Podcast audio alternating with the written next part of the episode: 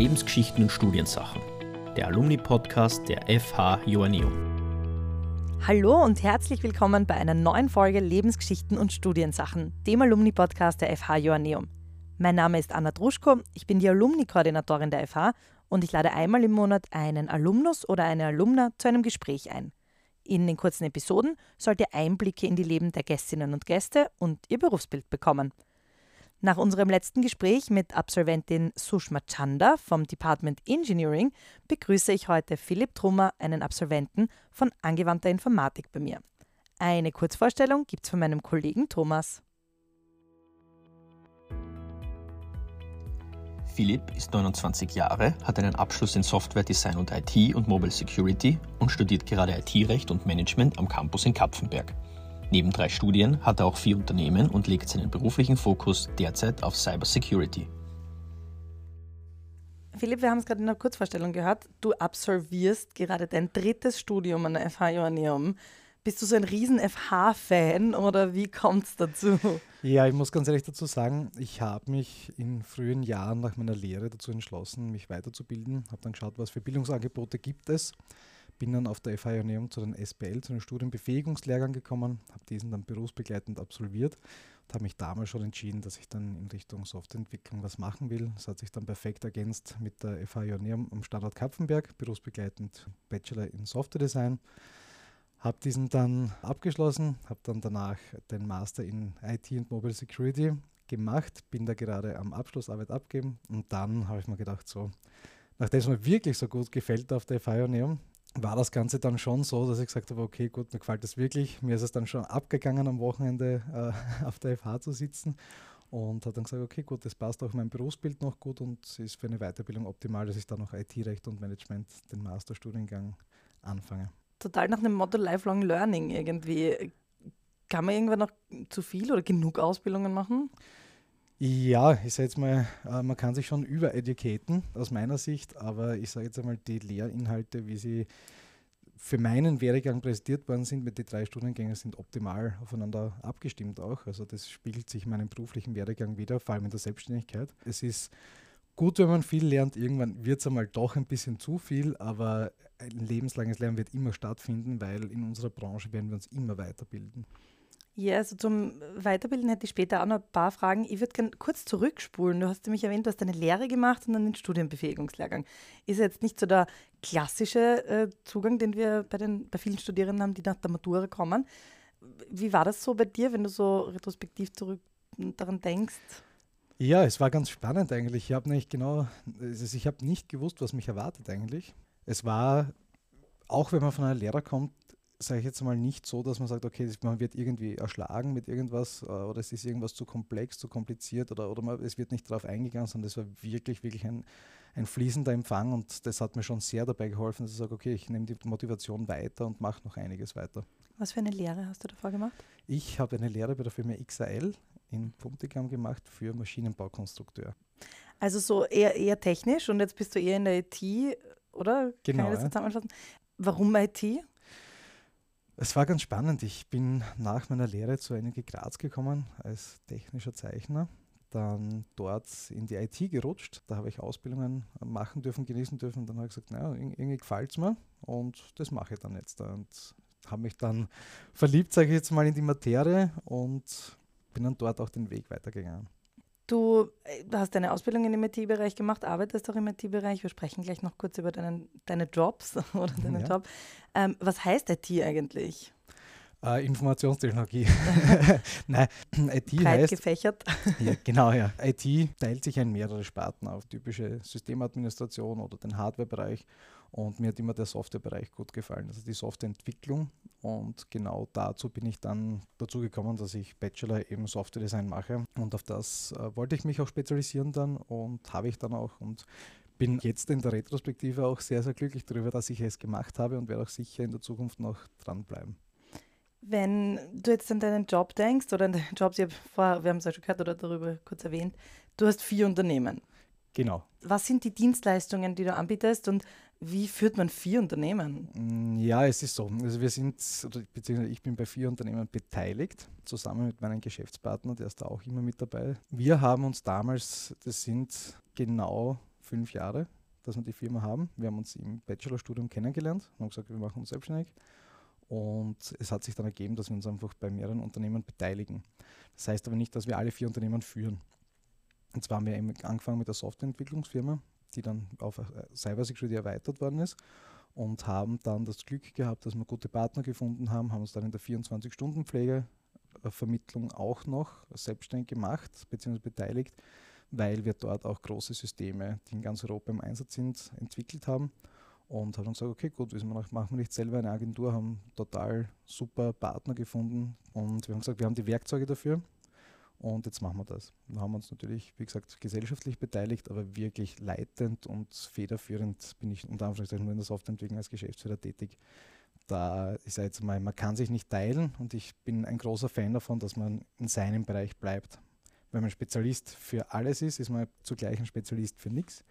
Aus meiner Sicht, deswegen haben wir dann gesagt, wir bleiben bei unserem Spezialbereich und schauen, dass wir den zu 100 Prozent erfüllen. Ich hätte dazu eher eine Frage. Du schreibst mhm. nämlich auf LinkedIn, also dein jetziges Unternehmen, zu dem ich dir jetzt die Frage stelle, heißt wie? Itanic. Itanic. Du beschreibst dort, wir bieten innovative Individual-Softwarelösungen am neuesten Stand der Technik. Dazu habe ich zwei Fragen. Die erste Frage ist, was sind innovative individuelle Softwarelösungen?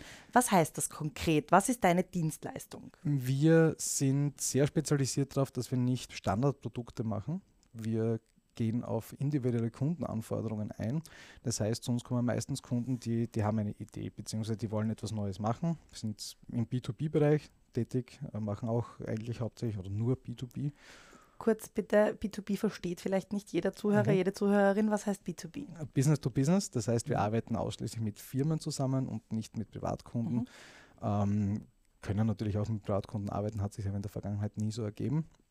Und wir machen dort individuelle Softwareentwicklung. Das heißt, es ist nichts, was jetzt da standardmäßig schon gibt, sondern wir machen wirklich Greenfield Projects, das heißt wirklich von null auf von der Konzeption bis zum Design und so weiter, setzen wir Kundenwünsche um, wobei wir da uns sehr auszeichnen dadurch, dass wir nicht einfach laut Pflichtenheft sture Prozesse umsetzen und sagen, okay, gut, das ist jetzt so und denken nicht über den Tellerrand hinaus und wir setzen uns zusammen und, zusammen und designen auch das ganze Konzept. Meine zweite Frage zu, deinem, zu diesem Satz, den ich vorhin vorgelesen habe. Äh, du sprichst nämlich vom neuesten Stand der Technik. Mhm. Wir haben auch vorher kurz darüber gesprochen, dass Weiterentwicklung sehr wichtig ist. Wie bleibt man im, jetzt im technischen Bereich oder im IT-Bereich, ich habe das Gefühl, da kommen ständig neue Entwicklungen, neue Lösungen, neue Ideen. Das ist total am Wandeln. Wie bleibe mhm. ich am neuesten Stand? Ja, bisher war es in der Technik auch sehr viel geprägt durch die Studiengänge, die ich und mein Geschäftspartner absolviert haben bzw. belegt haben. Ähm, des Weiteren durch neueste Literatur bzw. Zeitschriften, wissenschaftliche Papers, aber auch Kongresse. Wir sind auch ein bisschen unterwegs. Das heißt, wir fliegen auch teilweise ähm, zu internationalen Kongresse, hören uns dort Speaker an und so weiter und, und, und sind da wirklich sehr up-to-date, weil dort meistens auch Leute auf der Bühne stehen, die wirklich äh, an den teilweise Technologieentwicklungen mitwirken, beziehungsweise auch von großen Firmen und somit können wir immer am neuesten Stand bleiben. Wenn du nicht gerade zu Kongressen fliegst oder wissenschaftliche Paper liest, wie schaut so dein Arbeitsalltag aus? Sitzt du im dunklen Kammerl und programmierst die ganze Zeit oder wie, wie kann ich mir das vorstellen? Na, bei uns ist es so, wir haben zwar Büros, aber die sind nicht dunkel, sondern sehr gut lichtdurchflutet. Dieses typische Leitbild von einem Softwareentwickler, ja, natürlich gibt es das und das ist eingeprägt, aber wir sind da etwas anders. Wir äh, mal, haben gut durchlüftete, lichtdurchflutete Büros. ähm, mein Arbeitsalltag. Ja, in der Früh aufstehen, habe das Privileg durch meine Selbstständigkeit, dass ich meinen netten Hund mitnehmen darf ins Büro, sorgt auch für ein freundliches Klima. Kommen wir mal ins Büro an, dann machen wir jeden Tag sowas wie ein Daily Stand-up, nennt sich das bei uns. Da unterhalten wir uns einfach so, was haben wir gestern gemacht, was machen wir heute, welche Probleme hat es gegeben. So können wir einen, einen, interaktiven Austausch gestalten, dass wir sagen, okay, gut, wie, wie können wir effizient natürlich arbeiten, wo drückt der Schuh, es ist nicht die, die menschliche Komponente immer ganz, ganz wichtig, auch das Miteinander und durch das, glaube ich, haben wir eine gute Philosophie und schaffen es auch, dass, dass alle glücklich sind. Wenn du, also dieser Daily, wie heißt es nochmal? Daily Stand-up. Daily Stand-up. Was machst du danach? Ja, danach mache ich mal organisatorische Sachen. Ich plane meinen Tag auch sehr, sehr, sehr stark, beziehungsweise meine Woche. Ich arbeite nach dem Timeboxing-Prinzip. Was ist das? Das ist, dass man seinen Alltag mit Tasks, also mit Arbeitspaketen sortiert. Man sagt zum Beispiel am Vormittag, also das mache ich meistens am Sonntag am Abend oder am Montag gleich in der Früh und dann weiß ich, okay, gut, ich habe jetzt da diese und jene Arbeitspakete zu erledigen oder ich muss das und das erledigen und das plane ich mir ein mit einem Software-Tool auch und dann kann ich sagen, okay, gut, zwei Stunden arbeite ich jetzt an diesem Projekt. Dann zehn Minuten Pause, dann arbeite ich eine Stunde weiter an diesem Projekt, dann habe ich eine Stunde Meeting und so weiter. Das hilft mir einfach auf der Spur zu bleiben, weil wir natürlich viele Projekte haben, mit vielen verschiedenen Kunden zu tun haben, mit vielen verschiedenen Leuten. Zwischendurch kommt da mal was dazwischen. Ähm, und da verliert man oft dann irgendwie ein bisschen den Überblick und dann fühlt man sich ein bisschen verloren vielleicht in gewissen Hinsichten. Und die Typen sind verschieden, aber ich brauche das einfach und dadurch gestalte ich so auch meinen Arbeitstag. Das heißt, ich habe den durchstrukturiert, das heißt aber nicht, dass ich nicht flexibel bin, sondern das ist meine Leitlinie. Und dann, natürlich Mittagspause machen wir auch, dann arbeiten wir meistens noch bis am Nachmittagabend und dann geht es ab nach Hause und ich sage jetzt einmal, nachdem mir das so Spaß macht, arbeite ich zu Hause in meinem Homeoffice dann auch teilweise noch weiter oder erledige Sachen für mein jetziges Studium dann noch. Da war ja noch was. Es klingt nach einem durchwegs äh, gefühlten Alltag. Ähm, machst du irgendwas auch zum Ausgleich oder ist das Studieren dein Ausgleich zum Job oder wie, wie, wie schaut das aus? Ja, tatsächlich ist das Studieren teilweise ein Ausgleich zum Job. Es ist einfach, ich, ich mag das gerne, wenn man so eine, so eine gute Dynamik hat mit seinen Mitstudierenden. Auch das Gefühl, äh, am Wochenende da nach Kapfenberg raufzufahren aus, aus Graz und da zu sitzen, gerade jetzt im Herbst ist es sehr angenehm. Man man hat dann ein sehr freundschaftliches Verhältnis und so. Und das ist schon irgendwie ein bisschen ein Ausgleich. Was ich sonst als Ausgleich mache, ist Sport. Ich habe sehr lange American Football in Graz gespielt, ist jetzt nicht mehr ausgegangen, mache jetzt aber nach wie vor noch Sport und im Winter gehe ich mit Freunden Eisbaden. Das ist auch ganz eine nette Abwechslung. Wow. Wir haben in unserem Podcast generell eine Zwischenkategorie, die nennt sich mhm. die Studiefrage. Bei der Studiefrage stellt dir ein Aktivstudierender oder eine Aktivstudierende eine Frage. Die Studiefrage. Hallo, mein Name ist Thomas und ich studiere IT-Recht und Management. Ich würde gerne wissen, ob du findest, dass ein IT-Studium überhaupt notwendig ist, um in der IT zu arbeiten. In der IT-Branche muss ich ganz ehrlich sagen, nicht zwingend. Der Weg ist für mich ratsam, da es durch das zum Beispiel Bachelorstudium Software Design, wie es ich gemacht habe, einfach ein guter Lehrpfad ist. Man hat wirklich gut aufgebaut, von den Basics bis zur Spezialisierung hin, äh, wird man dort gut durchgeguidet. Ist aber für mich auch nicht zwingend notwendig. Es gibt natürlich schon viele gute Online-Angebote, aber wie ist es da so schön mit der Selbstkonsequenz? Das ist auch ein bisschen das Problem, dass dann viele das nicht durchziehen. Für mich wäre das nichts, muss ich ganz ehrlich sagen. Es ist ganz angenehm, wenn man so einen durchgeplanten Studienplan hat, dass man wie gesagt, okay, man fängt mit diesen und jenen Sachen an, weil wenn ich jetzt frisch dazukomme, weiß ich ja nicht, was gibt es da alles, was ist essentiell und gerade in der IT. Und gehen wir jetzt von der IT speziell in die Softwareentwicklung, gibt es da 100 verschiedene Techniken. Ich kann auch nicht alle, aber ich kann die, die ich brauche, um meine Arbeiten zu erfüllen.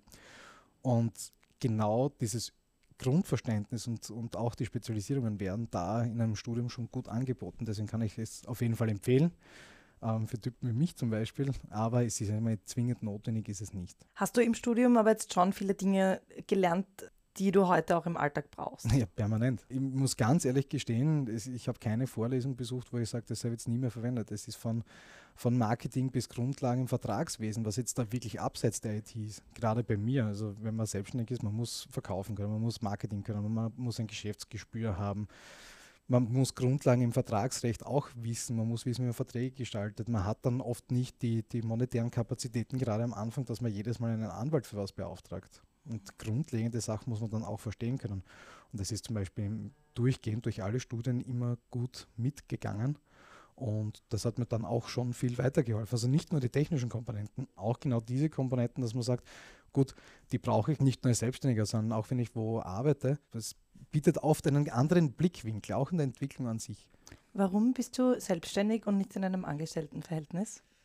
Das war eine ganz nette Geschichte und zwar Freunde von mir haben damals Software gebraucht. Die haben dann mich gefragt, ob ich nicht für sie arbeiten will. Und ich habe mir dann gedacht, so, na, hm, eigentlich bei sowas will ich dann nicht mehr ganz so, sondern ich würde mich auch gern selber frei entfalten.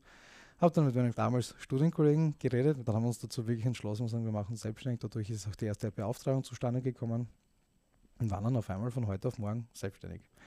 Haben uns da dann bis ins kalte Wasser selber reingeschmissen, weil man muss dann denken, wenn man da wirklich den Schritt wagt, man hat keinen mehr, den man dann irgendwie so fragen kann, äh, okay, wie funktioniert das jetzt, wie soll ich das machen, wie soll ich das machen. Wir haben dann auch viel Learning by Doing gehabt, gerade in wirtschaftlicher Hinsicht und das ist dann immer weitergegangen, weitergegangen. Wir haben wirklich Freude daran gefunden und würde ich mir jetzt nicht mehr anders denken wollen. Du wirkst sehr sicher in deinem, in deinem Auftreten, auch wenn du mir jetzt so gegenüber sitzt, so mit deiner Körpersprache und mit dem, wie du, wie du agierst. Warst du dir schon immer so sicher in deinem Auftreten und in dem, was du machst? Oder? Ja. wenn ich was mache, dann 100% mit Überzeugung. Ähm, das haben wir beim, beim, American Football immer so nett gehabt. Wenn man einen Fehler macht, dann macht man gescheit. Das heißt, auch wenn man einen Fehler macht, dann geht man auch 100% und zieht das durch. So ist es aber auch bei den positiven Sachen. Und ich war immer schon eher der Typ, der auch gerne mal auf Bühnen steht oder irgendwas präsentiert oder so. Du hast in unserem Vorgespräch erwähnt, dass Cybersecurity gerade so ein sehr, wie hast du es gesagt, in der Cybersecurity geht es gerade rund. Magst du mir ein bisschen was dazu erzählen? Das Problem in der Cybersecurity, beziehungsweise gehen wir von, nehmen wir den anderen Blickpunkt her. Es ist mit sogenannter Ransomware, das ist so Erpressungssoftware, was jetzt da ganz, ganz bekannt ist, kann man heutzutage unter kriminellen Bedingungen, muss man dazu sagen, gutes Geld verdienen. Würde man das laut Studien hernehmen, wäre es nach Amerika und China die drittgrößte Wirtschaft. So, jetzt kann man sich ausrechnen, wie groß die Motivation dazu ist, dass man Unternehmen lahmlegt. Und mittlerweile gibt es ja auch Cybercrime as a Service im Dark Web. Das heißt, man muss auch nicht mehr zwingend der beste Hacker sein, selber an sich, sondern man kann sich gewisse Schadsoftwaren kaufen im Internet. Und diese dann gegen Unternehmen verwenden. Es werden auch im Internet teilweise Firmen angeboten, dass man sagt, okay, diese Firma XY hat diese Sicherheitslücken und so könnte man dort reinkommen. Das existiert tatsächlich so, klingt ein bisschen nach Science Fiction, ist aber leider die pure Wahrheit. Ja, und wie ist es so mit guten Geschäftsmodellen? Ich sage jetzt mal unter Anführungszeichen guten Geschäftsmodellen, weil es natürlich ein schlechtes Geschäftsmodell ist, aber überall, wo man gutes Geld verdienen kann, sind viele Leute dahinter. Und gerade zur jetzigen politischen und wirtschaftlichen Situation ist da gerade die Cybercrime sehr, sehr ausgeprägt. Und gerade das Internet macht es möglich, dass man irgendwo am anderen Ende der Welt sitzt und hier in Österreich, Deutschland, Europa, wie auch immer, oder an einem anderen Ende der Welt ganz einfach gesagt, Schaden verursacht. Und das ist auch ein großer Anreiz. Und vor allem, ich muss nicht jemandem wirklich persönlich gegenüber sitzen, um das zu machen, sondern ich kann im unter Anführungszeichen besten Fall unerkannt bleiben. Und das ist schon ein großer Punkt, warum das passiert. Was heißen diese Umstände jetzt für dich in deiner Arbeit? Vor welchen Herausforderungen stehst du da? Wir erleben es gerade jetzt sehr stark, dass viele Unternehmen angegriffen werden durch genau meistens solche Erpressungssoftwaren. Was noch ein großes Thema ist, ist Betriebsspionage. Funktioniert auch über das Internet mittlerweile sehr, sehr, sehr häufig. Und für uns heißt das jetzt da, leider Gottes teilweise ein bisschen Pioniersarbeit zu leisten, beziehungsweise die ganze Cybersecurity Community. Wir müssen da schauen, dass wir ein bisschen Awareness schaffen, dass wir das Bewusstsein schaffen in den öffentlichen Medien, dass wir Bewusstsein schaffen in öffentlichen Institutionen, dass wir in kritischen Infrastrukturen schützen, dass wir Firmen natürlich auch schützen, auch Privatpersonen schützen, weil es geht ja mittlerweile auch mit Cyberbetrug äh, auch sehr stark in den privaten Bereich. Und nachdem das eine eigene Materie ist, haben da viele Leute, viele Unternehmen oder viele Behörden nicht ganz das Gespür dafür, was da jetzt wirklich passiert. Und viele glauben einfach, ja, wir sind eh sicher. Was man nicht vergessen darf, Cybersecurity ist ein ganz, ganz eigener Part wieder in der IT. Und da bedarf es schon sehr spezialisierte Leute dafür. Und in, wie gesagt, in erster Linie gilt es da einmal die Awareness zu schaffen und in zweiter Hinsicht natürlich dann Unternehmen, private Personen, äh, Institutionen, Behörden dagegen zu schützen. Und hundertprozentige Sicherheit gibt es nie. Hast du trotzdem so konkret einen Tipp? Was, was, was wären so ultimative Tipps? Was tun wir, um uns gegen Hackerangriffe zu schützen? das Wichtigste ist mal das Verständnis dazu haben, dass es eine aktuelle Bedrohung ist. Wie gesagt, genauso im privaten Bereich kennt man oft, dass man mittlerweile Phishing-Mails oder SMS bekommt, so zum aller, Ihr Paket ist angekommen oder steht beim Zoll, bitte klicken Sie auf den Link und dann ist er. Ist, ist also klickt bitte nicht auf den Link. genau, auf keinen Fall. ähm, ich könnte da jetzt da wirklich stundenlang technisch darüber reden, aber was ich auch bei meinen Vorträgen sehr explizit äh, erwähne, ist eben das, das Wichtigste ist einfach zu wissen, dass es momentan eine aktuelle Bedrohung ist, dass man einfach sagt, okay gut, das Thema ist da, das ist wichtig. Sagen wir so, wenn ich es nicht weiß, dass es da ist oder nicht ernst nehme, werde ich mich nicht schützen. Wenn ich weiß, es ist da und ich nehme es ernst, Google verrät ihnen auch alles. Wenn man jetzt da äh, im privaten Bereich da sich ein bisschen informiert und recherchiert, kann man sich schon gut schützen. Im Business-to-Business-Bereich, also im geschäftlichen Bereich, sollte man dann doch explizit versierte Firmen aussuchen und sich von denen beraten lassen. Da, wie gesagt, normale IT nicht zwingend was mit IT-Security zu tun hat. Ich werde euch natürlich die Infos zu Philipp seiner Firma Itanic in den Show Notes verlinken. Da könnt ihr bestimmt auch noch einiges nachlesen. Ihr hättet eine Abschlussfrage an dich, die so ein bisschen in deine Entwicklungsmöglichkeiten jetzt nach dem dritten Studium dann. Wie siehst du deine Entwicklungsmöglichkeiten jetzt in deiner Branche noch weiter? Was ist dein nächster Schritt? Ich sehe in unserer Entwicklungsbranche sehr, sehr viel Potenzial noch. Sei es, wie gesagt, die Softwareentwicklung oder die Cybersecurity, wir machen ja beides. Mein Partner, Firma, kristallisiert sich immer mehr heraus, dass ich immer mehr operativ tätig bin. Nicht mehr wirklich ganz an der Technik, aber es ist auch sehr wichtig, dass man irgendwo eine Schnittstelle hat zwischen Kommunikation und Technik. Dass man auch diese technische, komplexe Welt in eine verständliche Welt umsetzen kann und auch übersetzen kann. Und da sehe ich schon auch meine großen Stärken dahinter und das kristallisiert sich jetzt immer mehr heraus, dass das auch immer mehr mein Arbeitsalltag bestimmt. Das heißt, auch das Studium, jetzt das dritte mit IT-Recht und Management, wird da auch genau diese, diese Schlüsselkomponente dazwischen, dass man sagt, okay, gut, man hat dann auch die rechtlichen Aspekte, den Management-Aspekt, man hat Personalführung dabei, man ist aber noch immer der Techniker und kann auch noch immer mitreden. Philipp, vielen Dank für deine Einblicke und fürs Kommen in unserem Podcast. Vielen Dank für die Einladung und jederzeit gerne. Nähere Infos zu den Studien Software Design und Cloud Computing, IT-Recht und Management und IT und Mobile Security habe ich euch in den Shownotes verlinkt. Die Digitalisierung verändert zunehmend unsere Lebenswelten. Daher rückt unsere Ausbildung neueste Informations- und Kommunikationstechnologien in den Fokus. Von Software Design über Big Data und Machine Learning bis hin zu Cloud Computing. Mit einem IT-Studium an der FH Joanneum könnt ihr unsere digitale Zukunft ganz aktiv mitgestalten. Danke, dass ihr wieder mit dabei wart bei unserem Alumni-Podcast. In einem Monat gibt es die nächste Episode. Wir hören uns. Bis bald. Lebensgeschichten und Studiensachen. Der Alumni-Podcast der FH Joanneum.